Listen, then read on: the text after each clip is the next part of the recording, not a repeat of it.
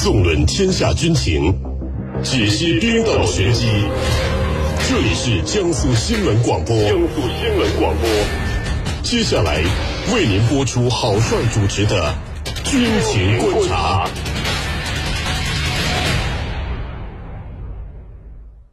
各位听众朋友们，大家好，这里是江苏新闻广播《军情观察》，我是郝帅，在中国南京为您解码军情。今天的军情观察，您将会听到的主要内容是：英国国防大臣表示，英国陆军正在衰落，关键领域已大幅落后于对手。英国陆军到底怎么了？日本决定研发移动式临时港口，这种临时港口有哪些战略战术价值？日本为什么大力发展机动部署能力？军情观察为您详细解读。此时此刻，欢迎您通过大蓝鲸 Life 查看本期节目的内容摘要，并且参与话题讨论。您对目前的国际局势有哪些自己的看法？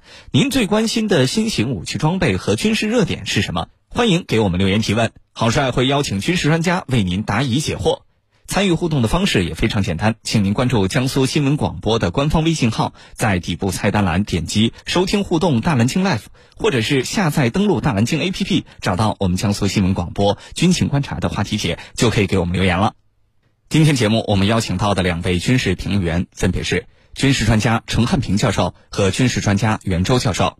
军迷朋友们，大家好，我是陈汉平。军迷朋友们，大家好，我是袁周。首先来关注第一条军情热点。据环球网报道，英国国防大臣本·华莱士日前表示，英国陆军的作战能力正在衰落，在某些关键领域已经大幅落后于同级别的对手。分析人士说，这一现状主要是由于英国在装备采购方面的错误决策导致的。那么，英国陆军到底是怎么了？接下来我们一起关注。袁教授，首先呢，请您为我们介绍一下英国陆军目前的一个呃实力的现状啊，真的是像本华莱士所说的那样，已经严重的衰落了吗？好的，下面呢，我就从规模和装备两个方面来介绍一下英国陆军目前的情况。嗯，从规模上讲呢，英国陆军的规模并不算大，总兵力大约在八万人以上，下辖的主力部队为一个坦克师和一个步兵师。坦克师呢是英军的第三装甲师，由三个坦克旅。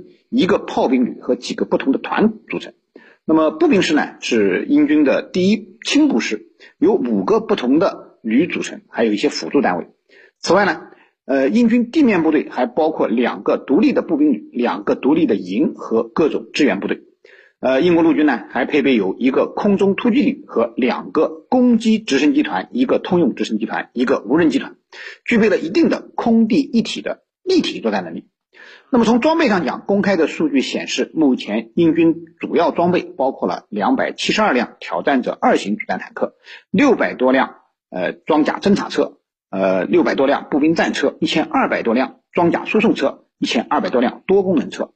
此外，还有八十多辆 AS 九零型幺五五毫米自行榴弹炮，一百多门 L 幺幺八型一百零五毫米牵引榴弹炮，和三十五门 M 二七零 B 一型火箭炮和。三百六十门 L 幺六 A 一型八十一毫米迫击炮，此外呢，还有三艘中型的登陆艇，七十四套防空导弹系统，十二架轻型运输机，五十架 AH 六四 D 阿帕奇攻击型直升机，六十六架多用途直升机，一百二十二架运输直升机，四十四架中型无人侦察机。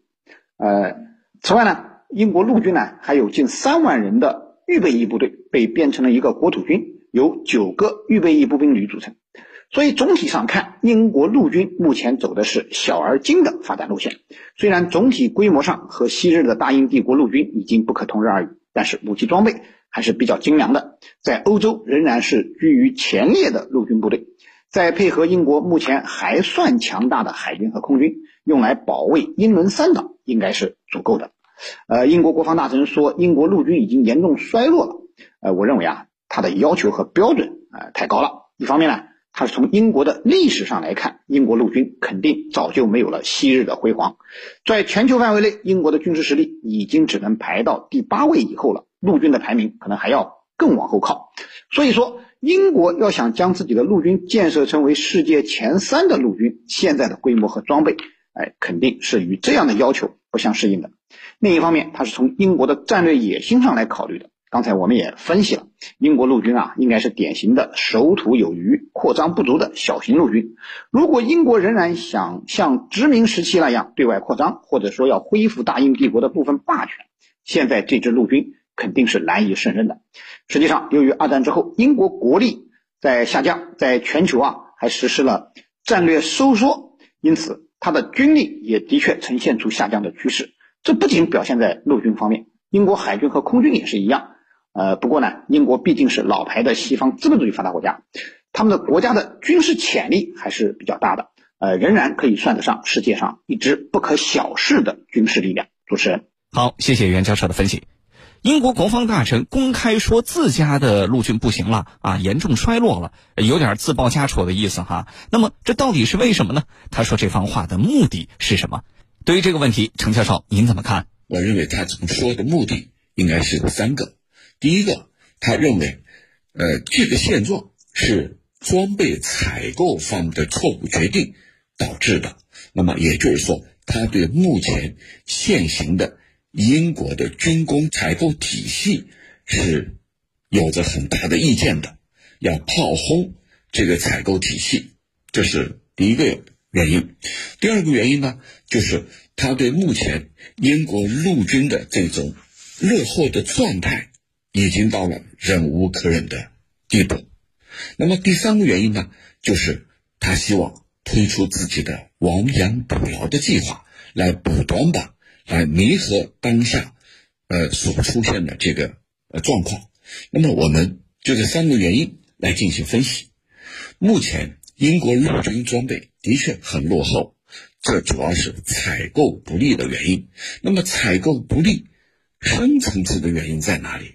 深层次的原因在于美国所发起的反恐战争，这场战争是以恐怖分子、极端分子等非对称敌人作为作战对象的战争，让英国军工行业就失去了向前发展的动力和欲望。